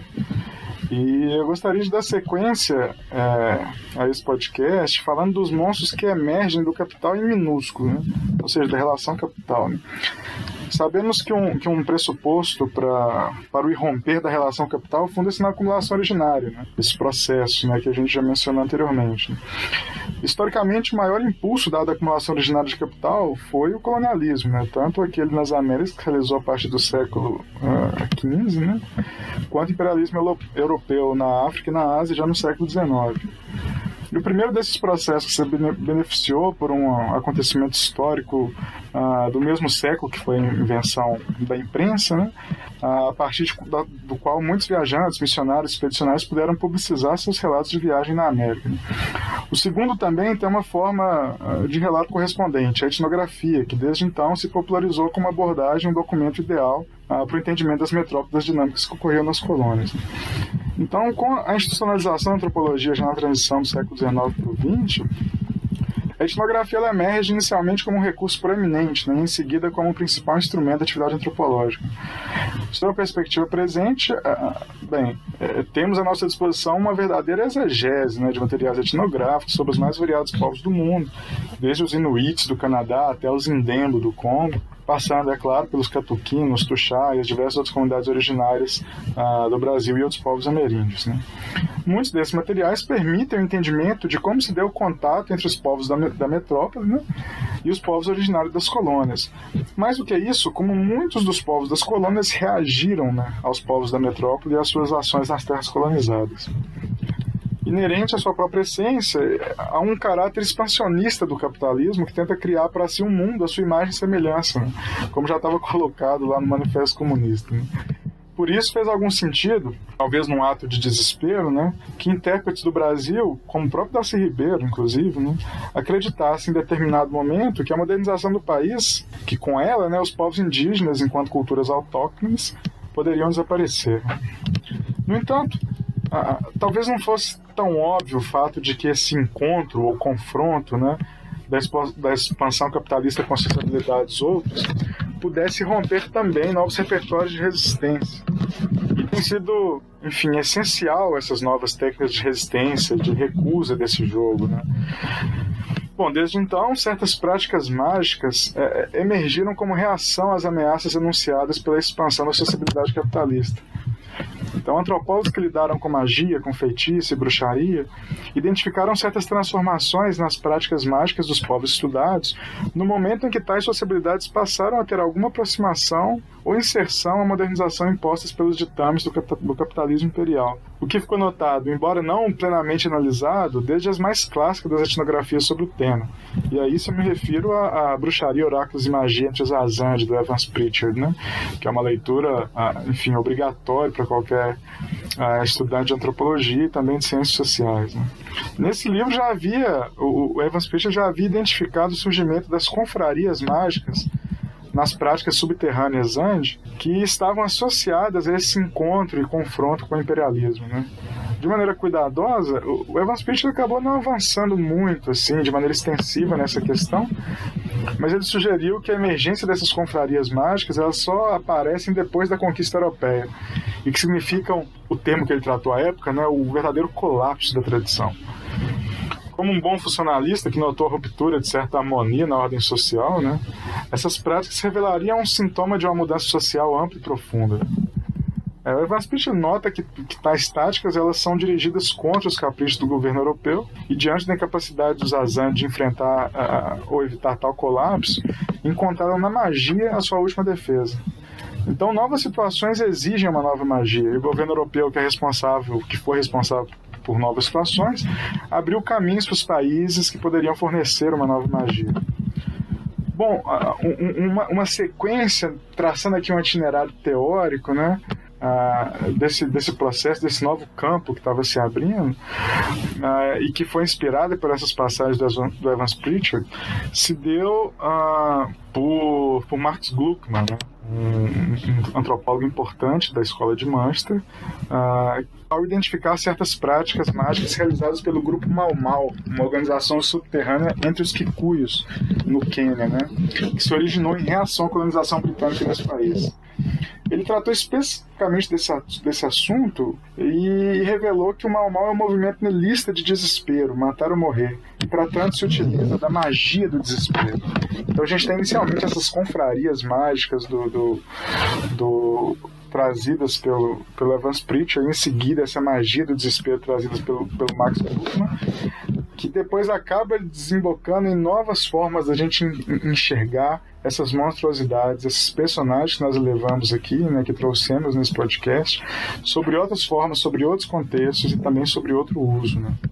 Embora ele tenha dado um tratamento específico a esse campo, uh, que começava a ser desenhado, desenhado mesmo sobre o nome de magia do desespero, Luckman ele não voltou intensivamente à problemática desses usos mágicos das colônias frente ao caráter expansivo do capitalismo imperial. Mas esse pequeno texto, que na verdade foi uma transmissão na BBC, né, ah, chamou a atenção de um casal de antropólogos sul-africanos que se defrontava com transformações sociais em seus campos etnográficos. Eu refiro, refiro aqui ao, ao, a Jean e o John Komaroff. Né? E desde então, essa, esse acúmulo que já vinha de Evans Pritchard acabou servindo como inspiração ah, para uma noção mais abrangente, embora mais precisa, que é de economias ocultas. Né? É, não servia apenas para se referir aos fenômenos mágicos específicos e reações dos povos da colônia frente à expansão da metrópole, mas sim é, para qualquer implementação real e imaginária de meios mágicos para fins materiais. Então, na ocasião, eles trataram exatamente do, de processos oriundos da, da África do Sul e essa emergência dos zumbis enquanto a, a personagem estava vinculado ao desemprego, às péssimas condições de trabalho e essa derrocada mesmo do trabalho assalariado no local. Né? Mas o fato é que desde essa publicação desse artigo, um verdadeiro campo de investigação foi aberto ah, nos domínios da tradição antropológica e muita tinta foi derramada tanto para endossar ah, quanto para criticar essa provocante noção de economias ocultas. Né? Mas o fato é que a costa do ouro africano e principalmente o Caribe se tornaram campos notórios de experimentações sobre pesquisas etnográficas que se valeram desse conceito, não de maneira espontânea. Uh, eu trouxe aqui um exemplo da África subsaariana, quando eu trago o caso dos zumbis, e trouxe também um exemplo uh, do Suriname, né, quando eu trago o caso, uh, enfim, a temática da, do diabo e do dinheiro, né, da besta. Né. Mas esse, tanto essa África subsaariana quanto o Caribe se tornaram campos notórios de experimentações para pesquisas etnográficas que se valeram disso. Né. Uh, muito embora ele também tenha sido utilizado por investigações universitárias, até mesmo no Brasil, né, a propósito. Esses monstros do capital, em itálico ou em maiúsculo, né, que foram aqui apresentados como zumbis, fantasmas, ah, demônios, vampiros, eles também aparecem cada qual seu, a seu modo, né, enquanto monstros que emergem aqui e rompem né, nesses contextos que foi denominado ah, enquanto economia oculta. Né. E um exemplo que eu, que eu, poderia trazer aqui, que eu acho que exemplifica muito bem, é, que é um texto clássico, né? nem é um texto tão recente assim, que é, é de conhecimento de, de, de, muitos intérpretes, muitos teóricos, estudiosos aqui no Brasil e na América Latina, que é os casos etnográficos trazidos pelo Michael Paulsig, né, que fez pesquisa na Colômbia e na Bolívia, ah, com, com a chegada assim, né, do, do, do, do, das grandes plantações de cana e também das atividades minerárias nessas localidades, né? E o que, que ele demonstrou foi como que o próprio diabo acabou irrompendo, né? Enquanto ah, algo que, que se manifesta mesmo, né? A partir dessas contradições locais, a partir desse embate, né? Entre ah, esses povos que estavam sendo colonizados, entre esse processo de acumulação originária de capital, provocado principalmente pelos povos da metrópole. E o que é interessante é que essa conversão desses trabalhadores ah, naturais em assalariados provocou uma relação tanto quanto ah, inusitada assim com o diabo, né? Que, enfim, a, a partir das suas próprias crenças locais, ah, esses trabalhadores eles faziam com o diabo um pacto cujo intuito era produzir mais, né? conseguir cumprir suas obrigações e eventualmente uh, sobreviver mesmo, né? a partir de uma própria vitalidade em si, nesses contextos marcadamente transformadores a partir dessa expansão colonial. O que é interessante é que, por exemplo, no que se tratava de sua própria sociabilidade, do seu próprio núcleo familiar, da sua própria horta, ninguém fazia ali um pacto com o diabo ah, para melhoria na sua produção e qualquer outra coisa, né? Mas sim, ao se tratar exatamente desse contexto de vínculo, né, enquanto um trabalhador assalariado colocado numa relação capital, ali já fazia mais sentido. Né? Então, uh, esse é um exemplo, a meu ver, clássico assim, de que isso acaba irrompendo. Então, trouxe também questões relativas aos zumbis na África subsaariana mais cedo, né? trouxe também o contexto caribenho com o demônio Bacru e existe também uma, uma série, uma gama uh, não infinita, mas hoje já poderia dizer bastante considerável, assim, sobre se valendo dessa noção de economia oculta que acaba apontando, ah, enfim, a, a, a, o irromper né, é, desses monstros através não do capital de Marx, né, mas da própria relação capital. Assim. Então acho que é com isso eu gostaria de, de, de concluir essa minha exposição. Achei massa também que vocês mencionaram, né?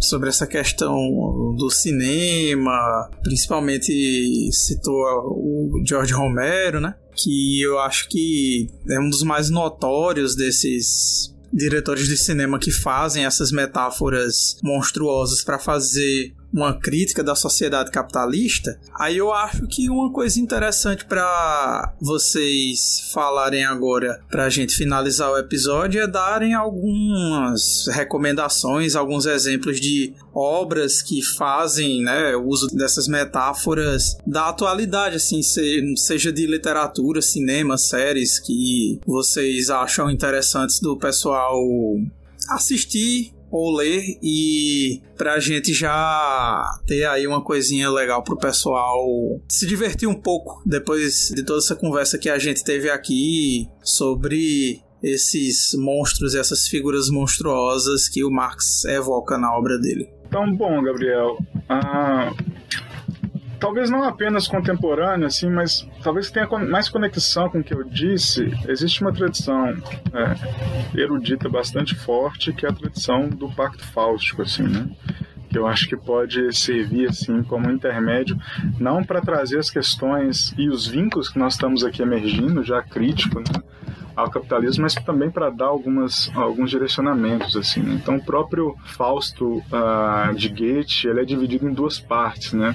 E a segunda parte tem uma discussão econômica muito grande, uh, exatamente em razão dessa influência das transformações sociais uh, na Alemanha e por toda a Europa, e que acabou também influenciando o próprio Goethe. Né?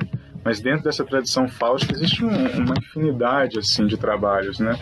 Penso em Dr. Fausto do Thomas Mann, que é também uma obra clássica. Uh, penso em Mephisto do Klaus Mann, né?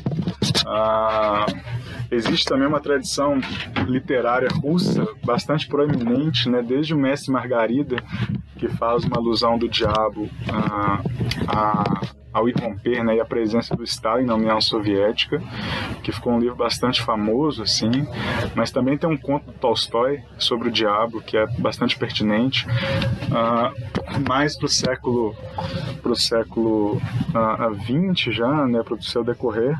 Tem um livro que foi recentemente publicado aqui no Brasil pela editora Kalinka, que é O Diabo da Marina Tsvetaeva, se eu não me engano, acho que a pronúncia é essa, que também serve enquanto um parâmetro importante. Assim.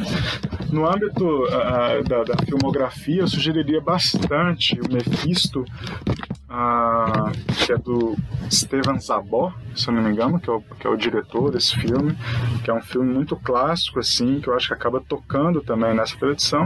E claro, por que não, né? A gente tem um livro clássico na literatura brasileira que acaba também é, tendo uma influência ah, absolutamente visível do Pacto Fáustico, é, embora não tenha tanta relação assim com ah, enfim, né, com, essas, com essa crítica ao modo capitalista que é o Grande Sertão Veredas, né? no qual uh, Reobaldo faz com o diabo um pacto para enfrentar o bando de Hermógenes. Uh, acredito que o, que o Alan vai trazer muito mais elementos góticos e do terror agora, mas eu acho que, que pelo menos frente a algumas discussões que eu trouxe, ah, essas podem ser algumas boas recomendações, assim, nesse sentido. Você falou do Mephisto, né? Eu fiquei até pensando em uns filmes do expressionismo alemão pré-nazismo, como eles refletiam, né? Toda a turbulência política, todo o terror pelo qual a Alemanha estava passando ali naquelas suas crises, enfim, crise econômica, crise política, que acabou levando para aquela grande catástrofe que foi a ascensão do nazismo na Alemanha. Eu penso que esses filmes do expressionismo alemão também são umas recomendações interessantes. E aí eu recomendaria tanto os próprios filmes, enfim, o do o Nosferatu, que é um grande clássico, tanto aquela versão do expressionismo alemão quanto a versão dos anos 70, né? E um outro menos conhecido, mas que eu acho fantástico, que é o Emil, o Vampiro de Dusseldorf, que eu penso que também faz uma alusão muito clara, assim, ao, enfim, à discriminação racial dentro daquele contexto ali do, da Alemanha dos anos 30. É um filme também muito bom. Sendo, sendo honesto, eu não, eu não costumo assistir muito filme de terror, assim, não sou um um aficionado do horror, mas é, eu tenho algumas, algumas ideias e principalmente alguns filmes que. É, filmes e séries principalmente que expressam algumas das coisas que eu disse aqui de uma forma interessante, às vezes até de uma forma é, satírica, né, que seria apropriado, justamente por conta do que eu disse, né, do papel da sátira e da ironia na, na crítica do Marx. É, então, algumas, algumas coisas que eu pensei, é, tem uma série da Netflix chamada As Crônicas de Frankenstein, é uma série bastante interessante para ver, é, conta a história de um investigador que está analisando o sumiço de corpos, é, o filme dos body snatchers, né, justamente de como estava associado é, a corpos descartáveis, né, corpos da classe trabalhadora, que eram usados nas faculdades de medicina, mas também também que eram usados para outros fins. É, então ele é ambientado assim num contexto gótico, mas ele tem uma, um tom mais realista. É uma série interessante. É, recentemente a HBO fez uma série chamada The Nevers, né, os difícil de traduzir, mas algo como os Nuncas, é, que seria que se trata também é, se passa na Inglaterra vitoriana, mas não tem exatamente uma, um aspecto não, não necessariamente trata de monstros, mas é, é, como se uma invasão alienígena acontecesse e algumas pessoas passassem a ter superpoderes e você tem essa dimensão de distinção social, de exclusão e de racialização dessas pessoas num contexto vitoriano o que é interessante. E tem uma série de comédia que eu particularmente adoro, que é da FX, que se chama What We Do in the Shadows, né? O que nós fazemos na escuridão, que é uma série de comédia que se passa é estruturado como The Office, mas se passa contando a história de, uma, de um grupo de vampiros, né? De uma família de vampiros, porque os, os vampiros não se reproduzem, né? Então eles se juntam em, em, em casas, em clãs, e conta a história de um deles, mas uma série de comédia, mas que explora diversos dos é, desses é, lugares comuns, né? Da dos mitos dos vampiros e de outros mitos é, semelhantes, que eu acho bastante engraçado. Também tem um outro filme de comédia mais recentemente é, chamado The Dead Don't Die, né, Os Mortos Não Morrem, do Jim Jarmusch, que também é, pode ser mais interessante, até um pouco mais desconfortante na sua forma de, de reproduzir ironicamente essas, essas figuras do zumbi. E por fim, tem um filme que eu adoro, um filme francês, que a tradução para o português é A Noite que Devorou o Mundo, do Dominique Rocher. É um filme recente de 2018 mas conta a história de um, um, cara que por alguma razão vai visitar a ex-namorada e tá tendo uma festa lá e ele acaba dormindo lá sem querer é, num sótão e quando ele acorda é, um vírus tinha tomado é, a França ou potencialmente o mundo inteiro é, naquela noite e todo mundo era tinha virado zumbi E ele, ele não, e ele não sabe exatamente o que fazer. O interessante desse filme é que ele vai contar enfim, uma história clássica de terror, né? Assim, o apocalipse zumbi acontecendo, mas de uma forma completamente introspectiva, assim, com alguma, com várias reflexões sobre é, o que é a vida, né? E o, o, como, como lidar com um mundo em que não tem mais é, ninguém, é, o que você tem alguma relação ética com um morto-vivo, né? Os zumbis eles não são muito aterrorizantes, é, eles são meio que figuras é, meio que estão simplesmente existindo ali, persistindo na sua existência. E ele tem um quê meio mais reflexivo, assim. É também um filme bastante interessante. Acho que essas seriam algumas sugestões que passam pela minha cabeça recentemente, assim, que, que não são coisas muito antigas e nem muito clássicas, né? Enfim, tem toda uma tradição de cinema é, dedicado a, ao zumbi, né? O George Romero é um nome fundamental. Você tem é, toda, toda uma tradição também de, de representação dos vampiros, é, dos fantasmas.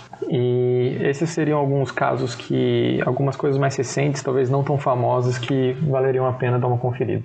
É, e eu vou deixar uma outra recomendação, que é uma série que é a série Le Revenant, que se escreve Les Revenants com Temudo, que é sobre uma cidadezinha na França em que acontece uma inundação, várias pessoas morrem nessa inundação e várias décadas depois acontece um evento sobrenatural e várias das pessoas que tinham morrido ou desaparecido na cidade elas voltam, mas não como zumbis, elas voltam como pessoas mortas-vivas da mesma maneira como elas estavam quando morreram. E é muito boa essa série. É uma pena que ela não tenha sido concluída. Eu espero que alguém aí faça a caridade de fazer uma terceira e última temporada, mas é uma série muito, muito, muito, muito boa. Vale a pena assistir. Então, meninos, não sei se vocês têm mais alguma consideração final a fazer.